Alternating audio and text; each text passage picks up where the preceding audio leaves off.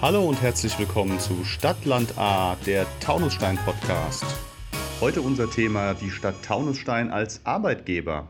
Hallo und herzlich willkommen zu einer neuen Folge von Stadtland A. Mein Name ist Julia Lupp und bei mir sind heute Tatjana Horacek und Rabea Wagner. Herzlich willkommen. Hallo.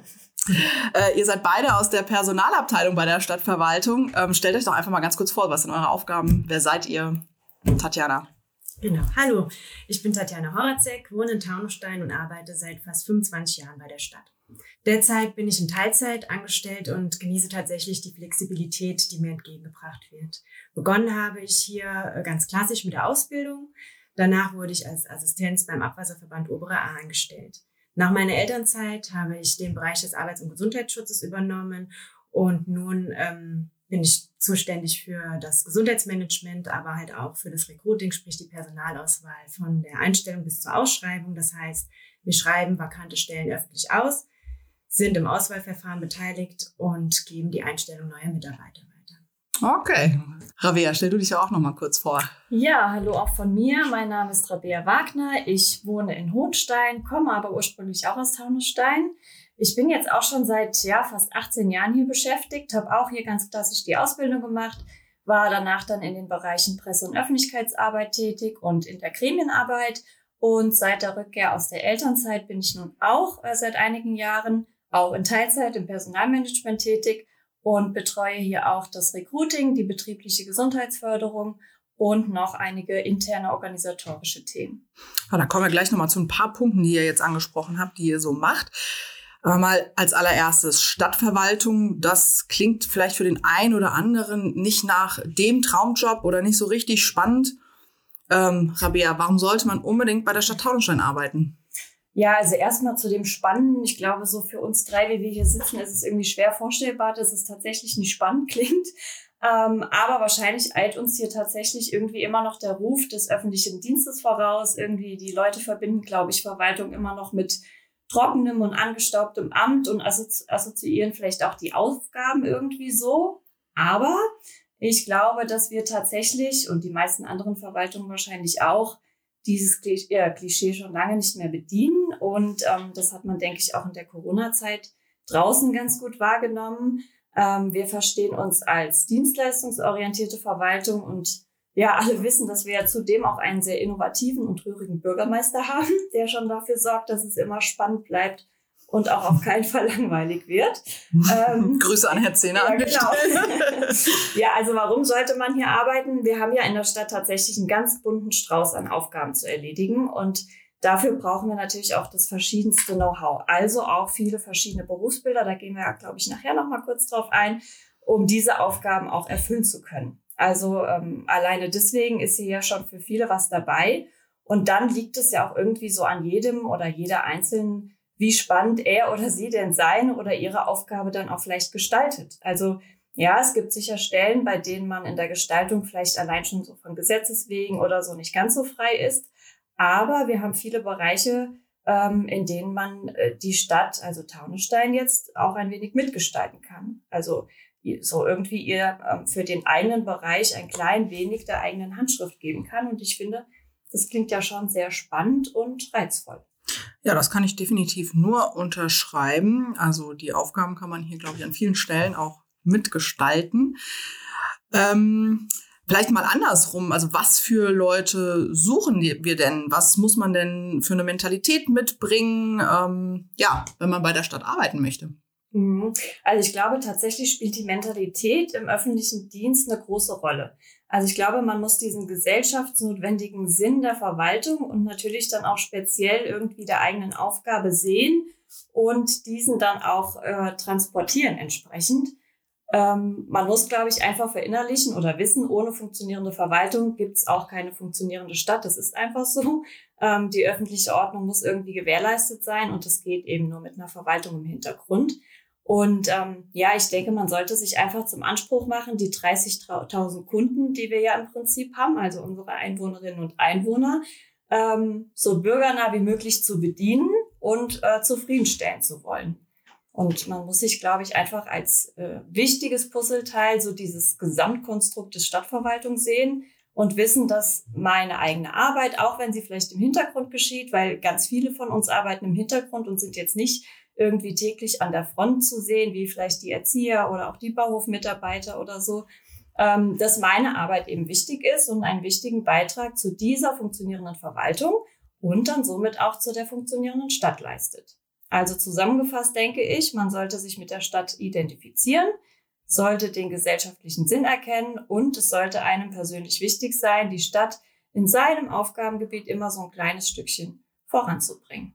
Okay, also äh, wir suchen nicht irgendwen, sondern schon Leute mit Gestaltungswillen und äh, Lust, Leute, die Lust haben, irgendwie auch einen Sinn in ihrer Arbeit äh, in irgendeiner Form mit einzubringen. Genau. Wie viele Leute arbeiten denn äh, in Taunusstein, also für die Stadtverwaltung oder den Stadtkonzern und wie viele neue stellen wir pro Jahr da etwa ein? Also wie viele Möglichkeiten gibt es denn bei uns anzufangen? Ja, genau. Also um mal so ein paar Fakten zu nennen, im Moment haben wir rund 360 Mitarbeitende und ähm, einfach mal, dass man so ein Gefühl bekommt, die teilen sich wie folgt auf. Wir haben so 170 Beschäftigte in der Kernverwaltung. Da zählt jetzt natürlich das Rathaus drunter, aber auch die Außenstellen wie die Bücherei, die Jugendpflege, Freibad, Museum, die Mehrzweckeinrichtungen. Ähm, dann haben wir rund 110 Mitarbeitende in unseren Kindertageseinrichtungen. Das sind natürlich überwiegend unsere Erzieherinnen und Erzieher, aber auch das Personal in den dortigen Küchen. Dann haben wir 55 Beschäftigte bei unseren Stadtwerken und nochmal rund 25 geringfügig Beschäftigte. Genau, und so setzen sich dann die 360 Mitarbeitenden von uns zusammen. Und wenn wir uns jetzt mal angucken, wie viele Neuanstellungen wir haben, wir haben äh, jetzt mal die letzten Jahre uns so angeblickt, äh, angeguckt und äh, können sagen, wir haben jedes Jahr so um die 50 äh, Neueinstellungen. Und das zeichnet sich jetzt auch für dieses Jahr wieder ab. Also wir sind jetzt derzeit bei 24 Einstellungen. Also werden wir da jetzt auch so am Jahresende wieder rund 50 neue Kolleginnen und Kollegen begrüßen dürfen, die uns dann verstärken. Aber nur noch mal, um das sozusagen äh, zu konkretisieren. Das heißt nicht, wir sind am Ende des Jahres bei 410 Mitarbeitern, dann, äh, wenn ich richtig gerechnet habe, sondern äh, das ist natürlich auch eine gewisse Fluktuation und wahrscheinlich genau. Renteneintritt äh, etc. Genau. sozusagen auch Ausgleich der bestehenden äh, Belegschaft. Genau, ja. genau. Also gerade Renteneintritt, du sagst es, das sieht man äh, gerade ganz extrem, dass der öffentliche Dienst in den vergangenen Jahren, aber jetzt auch noch in den nächsten paar Jahren viele Austritte aufgrund von Renteneintritten hat. Ähm, dann kommen natürlich auch nochmal Neueinstellungen dazu für Elternzeitvertretung oder ja auch natürlich mal die ein oder andere Kündigung.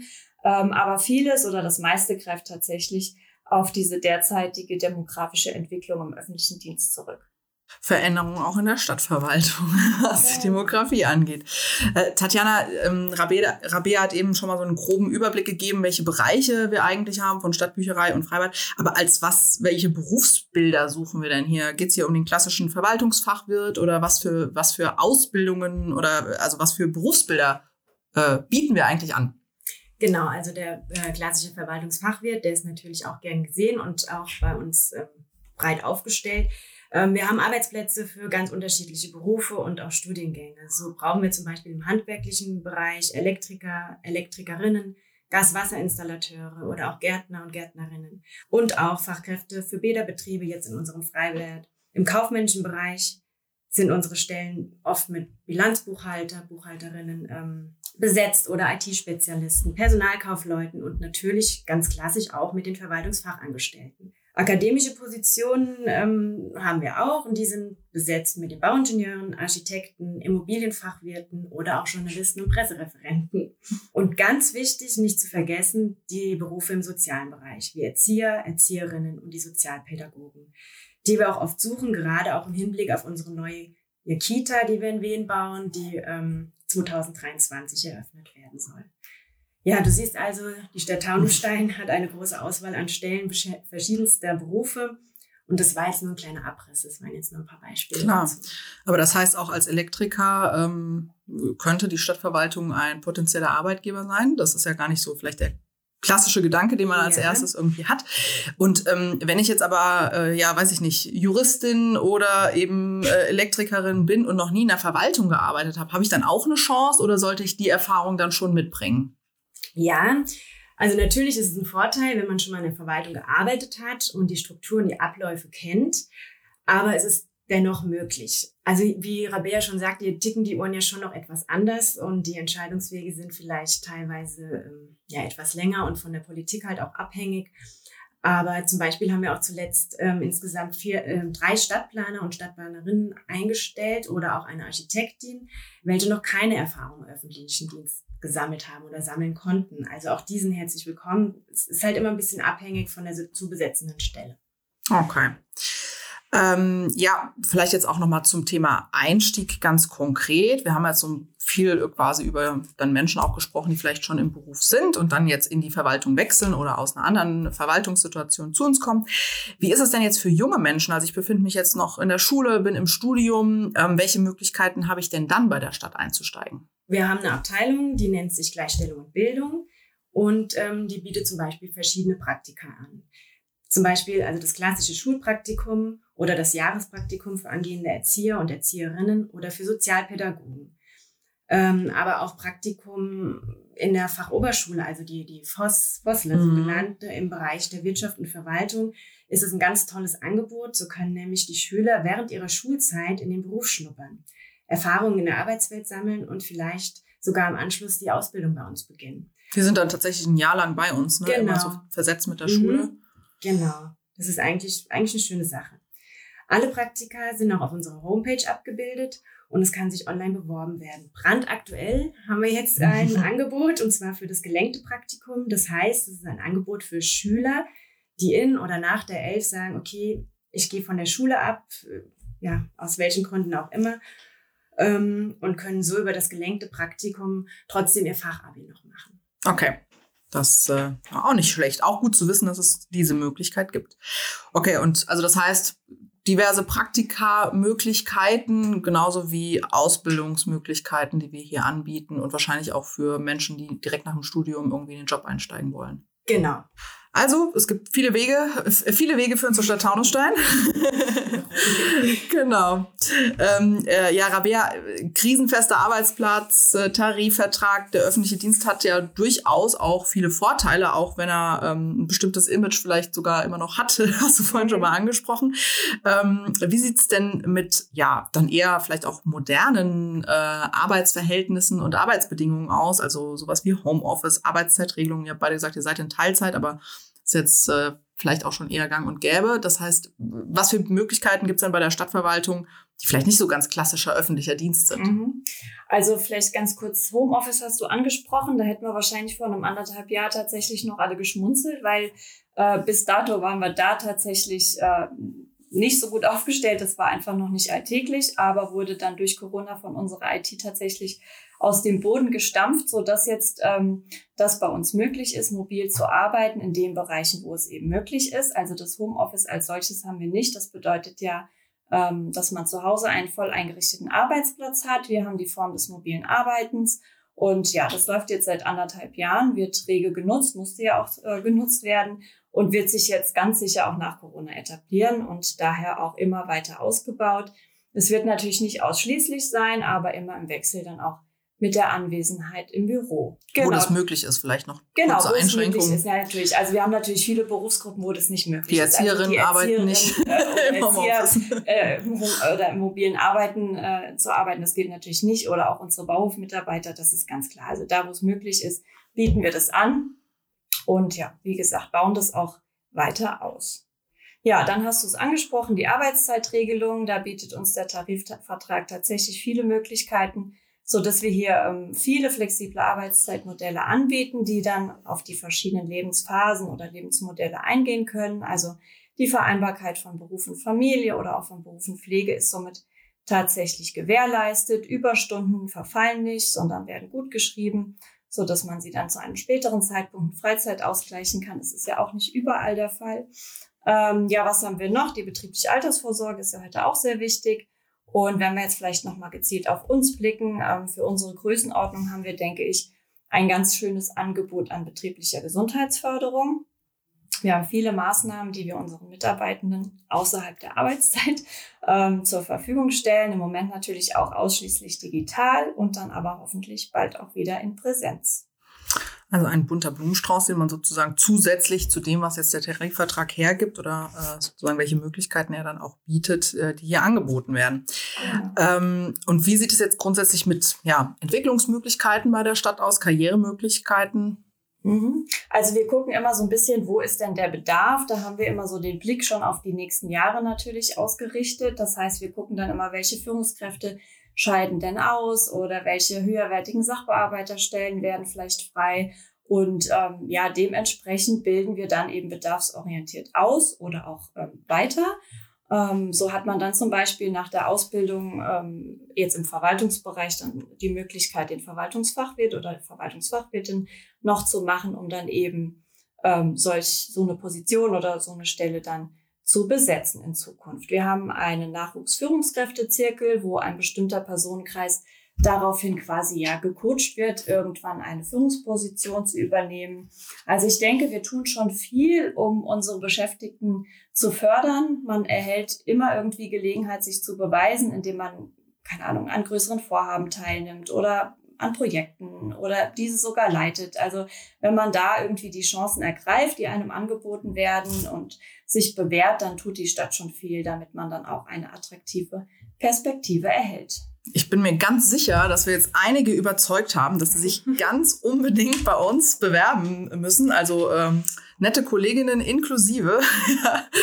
ähm, aber äh, Tatjana, vielleicht kannst du noch mal als erfahrene Recruiterin auch erzählen, wie sehen denn gute Bewerbungsunterlagen aus? Wie bereitet man sich denn am besten hier auf ein Vorstellungsgespräch vor, wenn man dann dir gegenüber sitzt, ähm, um, sich, äh, um sich für einen Job bei der Stadt zu bewerben?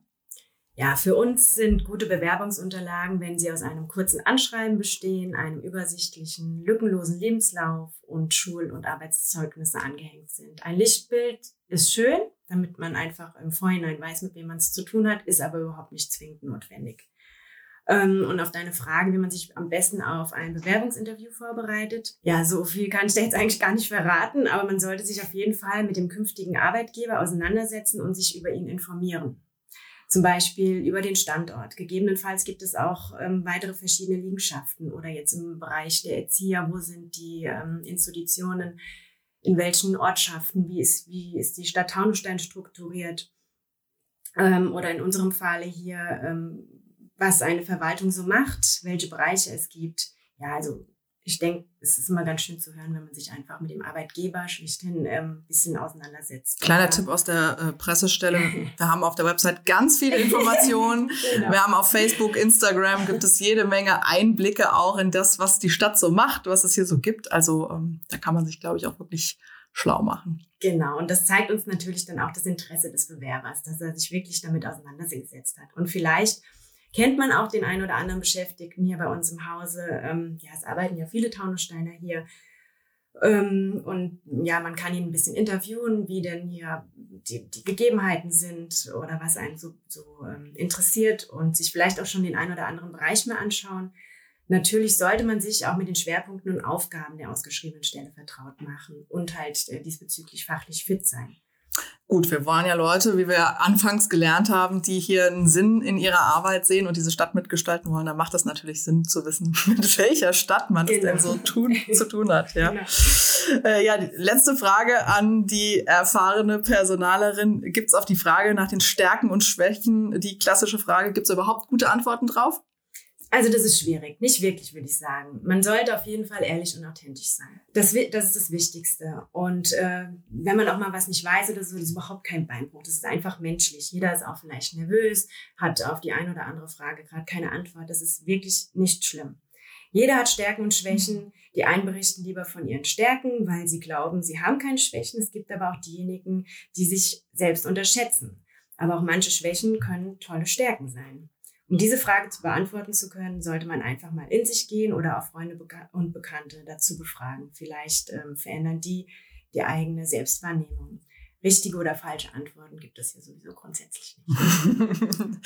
Also, selbst wenn man auf die Frage nicht die perfekte Antwort hat, gibt es die Chance, hier einzusteigen.